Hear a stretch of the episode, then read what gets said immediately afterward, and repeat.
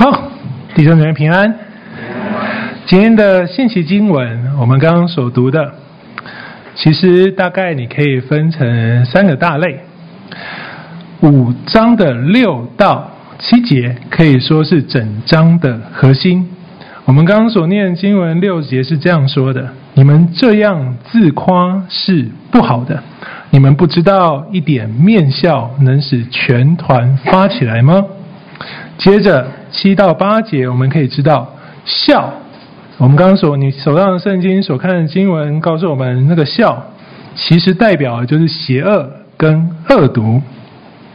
被神儿子耶稣羔羊宝血救赎的基督徒，经文保罗提醒我们说：你理当成为那远离罪恶、那个无效的面团。所以呢，他说你们要记得，要知道，你需要把旧的笑。那个旧的笑从我们身上除去，要成为神眼中那纯洁又真实的存在，成为属神的无酵饼。好，挺悬的饼啊、笑啊、面团的，我们要怎么理解呢？事实上，这三个段落是中间是核心，它连接前后。前后一到五节，或者后面的九到十三节，它都在描述一件事情，叫做淫乱与邪恶。所以保罗借着这样的铺陈，呈现出一件事情，就是你自夸。我们刚第六节所念的那个自夸与邪恶跟淫乱两者之间密不可分的关系。事实上，五章之前，从第二章到现在，夸口、自夸、自高自大。就不断出现在我们所读的经文当中，比如《哥林多前书》的四章六到八节，他说：“弟兄们，为你们的缘故，我拿这些事应用到我自己和亚波罗身上，让你们从我们学到不可过于圣经所记这话的意思，免得你们自高自大，看重这个，看清那个。使你与人不同的是谁呢？你所有的有哪一个不是领受的呢？”若是领受的，为何自夸？仿佛不是你领受的。你们已经饱足了，已经富足了，用不着我们自己就做王了。我愿意你们果真做王，让我们也可以与你们一同做王。短短的两节经文啊，自高自大与自夸、看重看轻就全部出现了。所以看保罗所说的那个自夸呢？就不再是我们中文字面上的那个什么爱炫耀、爱碰风啊，而是会导致邪恶跟淫乱的关键。所以，我们今天就要来想一想，为什么哥林多城？哥林多城是一个工商业相当发达、丰富、丰富足的城市，在那边生活很难有匮乏。所以，大部分的人呢，几乎都不需要为柴米油盐啊去烦恼，一定有饭吃。所以，哥林多城也成为当代呢相当注重哲学思考、文化水准相当高的先进都市，因为他们没有什么生活压力嘛，他们就有很多闲余的时间去想这些形而上、思想文化上重要的事情。而在哥林多城 北方。大概今日两小时车程，有一个地方叫德尔菲，古希腊那里的旧的名字叫皮托。这里是当时你几乎可以说是全希腊最重要的城镇了，因为那边有一座山叫做帕纳索斯山，它山腰有个悬崖啊，那个悬崖有点像你现在看到从旁边看下去都是空，对不对？这是从上面往下照，你如果从下面，你会看到这个东西，这个。遗迹在半山腰，就是在一个悬崖峭壁之处，在这里有个天然的裂缝，里头有地热。在那个年代，现在已经没有了哈。有一点像什么叫地热呢？有一点像，你就想象这里面有个缝，过去在那个时期有个缝，就有点像阳明山的小油坑哈，就有地热。你都大概知道，地热会有硫磺，会有各式各样的气体。在那个裂缝之上呢，就建了你们现在看到这个希腊主神之一的阿波罗，太阳神阿波罗的神庙。一定要建在这个裂缝上的原因是，阿波罗的女祭司呢，她就会在这个裂缝的正上方，他们有一个很特别的盆子跟吊桥，就会把女祭司放在那里，会借由吸入这些气体的帮助呢，这个女祭司会进入一种瞻望的那种潜意识的状态，然后他就会得到从太阳神而来的神谕，可以知道有关未来的预言。而据说，我只能说据说，有一定程度的准确性。所以这个阿波罗神庙相当相当的受欢迎，那个城镇皮托甚至被当代认为这里太重要了，是世界的中心。相传呢，阿波罗神庙你没有看到三根柱子，对不对？它是它的入口，这三根柱子上的底部各刻着三句希腊箴言，第一句叫做“认识你自己”，第二句叫做“凡事勿过度”。第三句叫做“妄立誓则祸尽”，第第三句就是你随便起誓，你的人生就要倒大霉的意思哈。其中呢，最重要、最有名、被全希腊人都知道，而且相当看重的，就是第一句“认识你自己”。这一句呢，非常就是刻在这三句，就刻在每一个来求神谕的人你都看得到的地方，所以这一句就开始在希腊流传。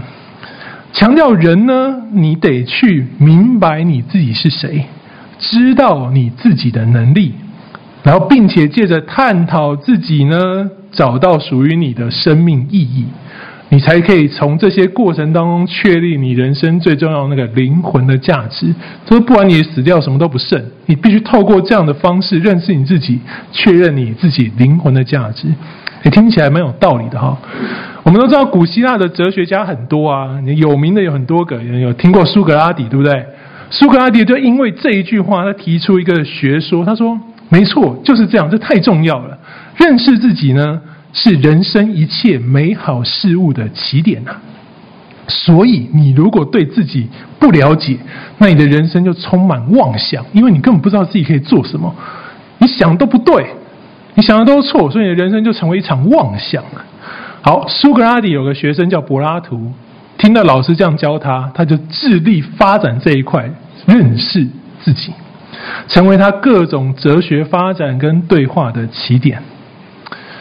认识你自己。好，同学们，你们现在在青少年期，在求学，在当学生，嗯，一定有人跟你说你要认识你自己，对不对？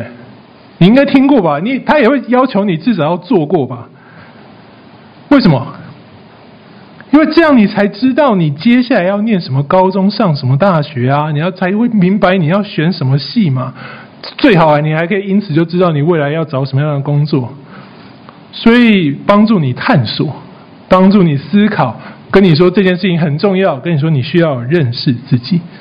这在今日已经成为一个心理学的学说啊，称它称它叫自我觉察。不少主流的学派都认为呢。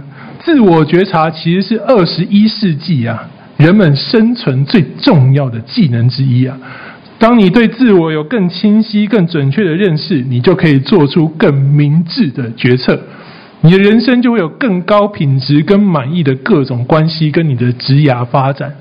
如此，你就会得到更多的自信，哇，你灵魂的价值就提高了嘛，很有道理啊。所以他说，你不是只能坐在那边想。你要在你的生活当中去察觉你自己，所以要说真正的自我察觉呢，你不可以只是了解你自己，你还需要知道你在他人眼中是什么样子。好，仔细想想哦，你真的要做这件事情呢？你不只想自己，你还要从别人眼中想自己了。我们要认识自己，不太容易，或者我该说，我们不太会想去探索、察觉出一个答案是。哎，我没有什么特别，我跟我眼前看到的人好像没有什么差别，都一样。你不太会想要找到这个答案，对不对？因为都一样的话，这个我好像就不存在啦。我们都一样，我跟你一样，那有我没我好像没什么差别啊。所以，我们如果真要做这件事情，我们都会想到要察觉自己的什么那个与众不同之处啊，也就是我们比别人好的优点。或特点，我们关注这些比较不一样的事情，然后成为我们自己对自己的认识。可是刚刚所读的四到六节，四章六节，第一个前面叫免得，是一个制止，免得你们自高自大。在认识自己的过程当中，你很容易得到这个结果：自高自大。当你过度看重自己那与众不同之处，看重你的优点，看轻或看不起没有这个优点或跟你你觉得这没什么重要的恩赐的其他人，你就叫做自高自大。啊，你说啊，我不会啦，我这个人最实在的，我都没有那么骄傲啊。我跟你说啊，其实美国有一份研究，它是针对八十多万人的学生的访谈跟测试，其中百分之九十五以上的人在评估自己与他人相处的能力的时候，他都觉得我自己处在平均水准。但是实际你透过一些幽默感的语法跟逻辑的测试，或者是阅读啊、驾车、下棋、打网球各种技能的测试，突他们发现一件事情，就是你在测试当中得分低的人呢，原先对自己这些相关的能力评估都是较高的，也就是我测出来其实打得很烂，可是我当时先问你，你觉得你网球打怎么样的时候，我打超好的，或者是哎，你觉得你幽默啊？我开玩笑，我讲笑话，全部人都在笑，然后实际讲的就是就这样，就是这样，所以他们发现，哎，实际测试出来，你分数低的人呢，对自己原本的评估都是高的，所以他们得出一个结论，叫做能力越差的人，反而自我感觉越良好。哎，有没有道理？好像也有啊，人都有盲点，对不对？所以我们需要换一个角度来看我们自己。保罗告诉我们，一切刚刚是到六到八节告诉我们，一切都是领受的。你所有的有哪一样不是领受的呢？就是我们一个很好的方向。保罗告诉我们。你所有的优点、能力跟恩赐，你都是已经先拥有，你后续才能被自己察觉跟探索到的，对吧？你没有的东西，你怎么察觉得到呢？一定要有嘛。举例，比如说，好，刚刚我有看见大龙哥，我就看见大龙哥站在那里，我觉得哦，哇塞，这个人又帅又聪明，但是诶，我要怎么样跟他比呢？我怎么样会比他优秀呢？啊，我像远远看过去，我好像比他高诶。我开始觉得哦，好啊，我比这个又帅又聪明的人高，这是我难得的少见的优点，很好。但你有没有发现，我一定是先领受了这个身高，对不对？我才可以碰到大龙的时候，跟他用目测，或者是问他说：“哎，你几公分？”哎，不知道。好，我一九零，我比你高。好，哎，我就赢了。好，我才知道我长得比他高，所以我一定先比他高，我才能察觉到，耶，我比大龙棒。我比他优秀，因为我比他高。好，哎，好，你不一定要这种实质的，你也可以是能力性质的。比如说，我跟你们辅导那个好以乐哥好了，我跟以乐哥打球，打篮球，我打赢他了，我会觉得哎不错哦，我球技比他好，这就是我的能力跟恩赐啊。所以我说我打篮球比他强啊，不行，我要谦虚一点，我打篮球可能比他强。好。可是我要这样比较的是前提，要说这句话之前，我总要先会打篮球，对不对？我要会拍球啊，我要能够把球丢进篮筐啊。球拍不出去，丢不出去，我怎么比他强？所以我一定要先会打篮球，我才可以察觉我比以乐哥强。同学，这叫自我察觉，对不对？我们也会这样想啊。你做什么优秀，你做什么好，你会觉得自己比较棒。这样的自我察觉其实无可厚非，其实很多时候也都是事实。我就真的比大龙高嘛？难道你要我说我比他矮吗？这也很奇怪啊！所以真正保罗要提醒的是，无论你怎么看自己，你怎么察觉自己，你发现到自己什么的优点跟能力，你要知道，在你想要发现这是你优点之前，在你求这是你优点之前，神就已经赐给你了，是按着他的旨意。早已经赐下的。当我们甚至还没有经过比较，意识到自己需要求这个能力的时候，神就给你了，所以这称为恩赐。神给我们恩赐，我们就需要对神负责，对吧？他给你的，所以你人生使用这些恩赐，你拥有这些，你就要对他负责。但人实在太容易认为这一切都是我天经地义，仿佛不是领受的。你觉得自己一个很棒，OK？你一路发现自己一直察觉，你觉得自己越来越好，越来越棒，然后都是你自己的，不是领受的，累积下来，你就成为一个自夸的人，也就是自高自大，高涨到一个程度，就是我不再把上帝当做我的神，我不需要对他负责了，我很棒，我很好，我做的很多事情，我的决定都非常正确，所以我的决定只需要对我自己负责就好。我不再需要对上帝负责了。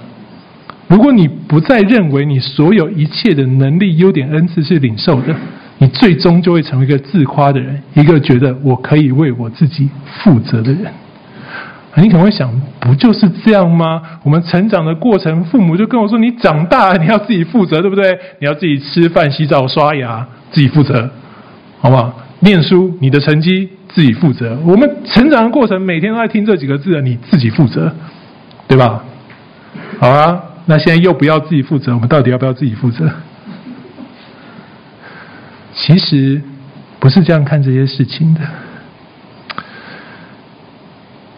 保罗在这边谈的自夸带来的影响是罪恶，罪恶的影响从来都不会只有一个人。我不太想举生活上的例子，免得你觉得太有针对性。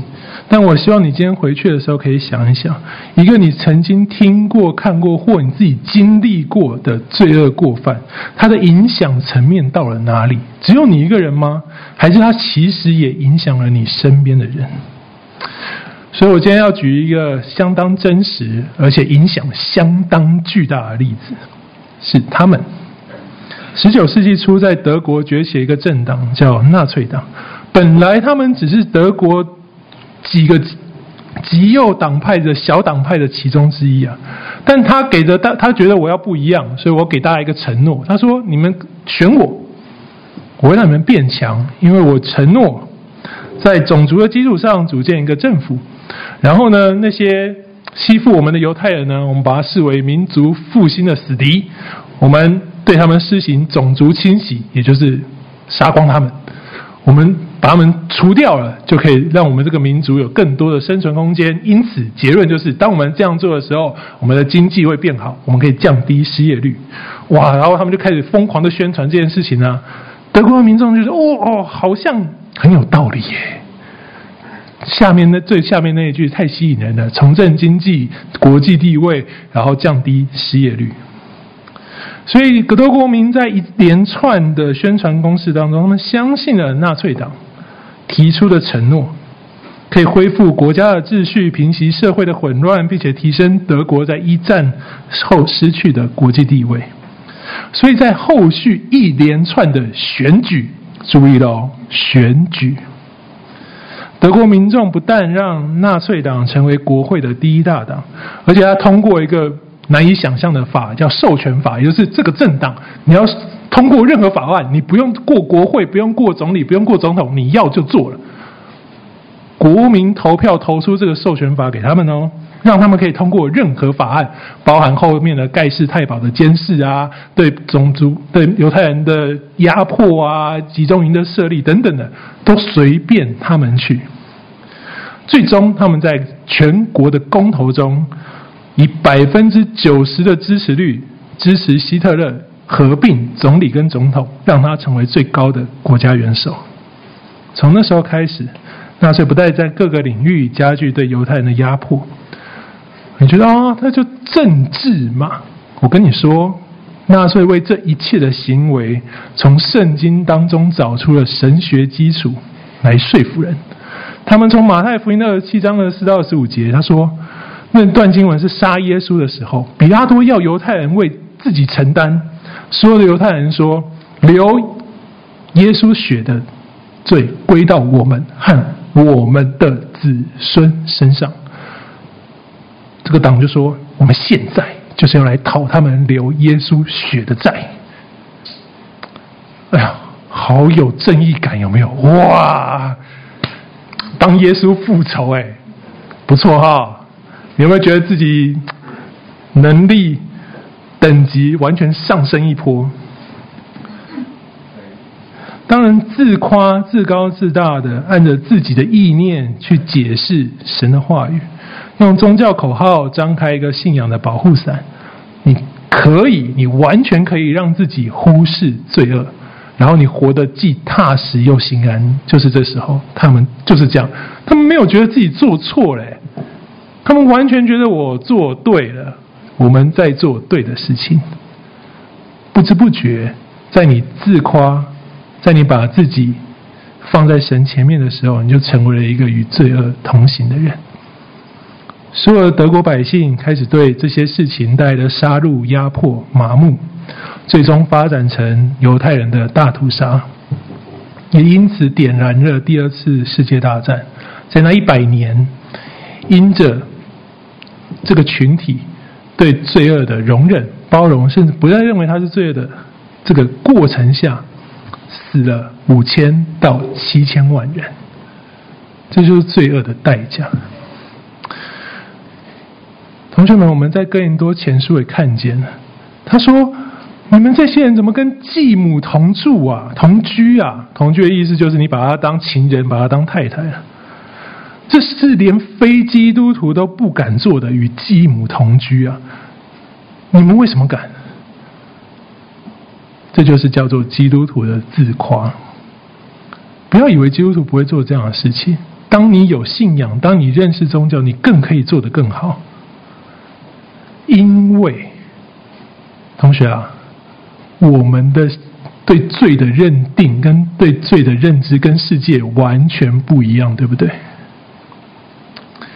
比如这一句。申命记说：“妇女不可穿戴男子所穿戴的，男人也不可穿戴妇女的衣服，因为这样做是耶和华你神所憎恶的。”基督徒认为是罪恶，世界认为不是的，有很多，这是一个其中的例子。我们现在说，你爱穿什么是你的自由，对不对？你不能因为你穿女生的衣服，我就觉得你什么娘炮，我就变歧视你，这样不行啊！我们现在都不能这样讲哦，你不能说这是错的。世界说不行，圣经说这是错的。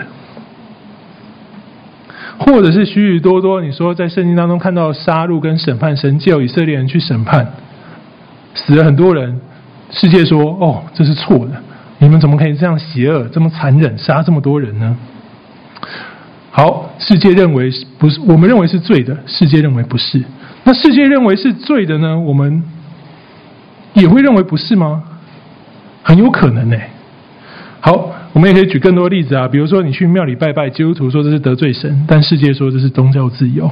华尔街告诉大家贪婪是成功的动力，提摩太前书说贪财是万恶之根。同学啊，教会本质上就创造了一个与世界价值观不同的场域，是不是罪恶？现在看起来是我们的信仰，基督徒自己认定的。如果你只对自己负责，你随便解释上帝的话语。你就可以随便认定罪恶，这就是哥林多前书五章哥林多教会的问题。所以保罗说他们自夸自大，他们把神所认定的罪恶说成不是罪恶。所以什么叫做对上帝负责？意思是你愿意透过圣经的话语来判断什么是罪恶。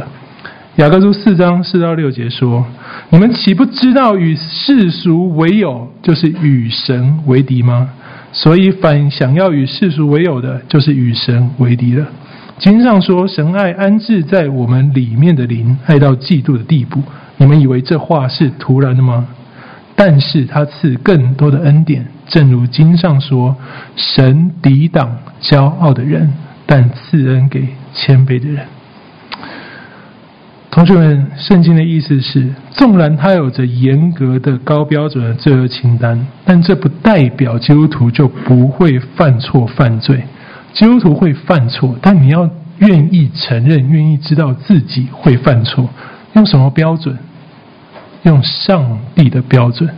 你知道一切都是上帝赐给你的时候，你说解释，你知道你的人生需要对上帝负责的时候，你会愿意用上帝的标准来看事情。基督徒会犯错，也会犯罪，一定的。从第一世纪的哥林多教会，直到今天的台北信友堂，都一样，因为我们都只是软弱的人。我们生活在世界上，如同这边看见的，我们很容易被世界影响。我们若认为一切就用我们的能力、恩赐、你的认知、你的判断去决定对错，那么你就是自夸，你是与神为敌了。神知道我们很容易被世界拉走，他说他爱我们，爱我们到嫉妒的地步，所以他赐下更多的恩典给人。弟兄姐妹，恩典只有谦卑的人知道这是恩典，只有谦卑的人知道自己需要恩典。所以在你的生活当中，你真的要谨记，不要自夸，不要把自己看得太大。你要怎么看呢？你看世界，你很容易觉得我很棒，或者我不棒，所以你不能用世俗的标准。看你自己，你必须用上帝的标准来看你，来看别人，来看世界。当你愿意，这就是谦卑。你会经历恩典，你就会知道怎么样成为一个真正的自己。当你愿意对上帝负责的时候，罪那个旧的笑就会从你身上被除去。你就成为新的面团了，这很神奇。发酵，发酵是一个不可逆的变化哦。你没有办法把发酵完的面包变回没有发酵的状态，你顶多是没有成功，你发酵失败。可是他只要一成功，你没有办法逆转回去。上帝说：“你不要怕，纵然你错了，纵然你犯罪了，但是只要你倚靠他。”他就除去那旧的酵，使你成为新的面团，你的生活就重新开始了。还不认识神的时候，我们都为自己活，时常得罪神。我们过去都带着，都是带着旧的笑、死的笑的面团。这个面团的结局就只有一个：毁灭。成为有效的面包，就是毁灭。但在神的恩典当中，我们会成为新的面团，不再有酵母。经文刚刚所读的是：你成为属神的无效饼。无效饼就是我们刚刚圣餐所吃的那个饼，目的是使人与神和好，使罪得赦的。所以，当你愿意谦卑在主的面前，你就罪得赦免了。这就是保罗写哥林多前书五章的目的。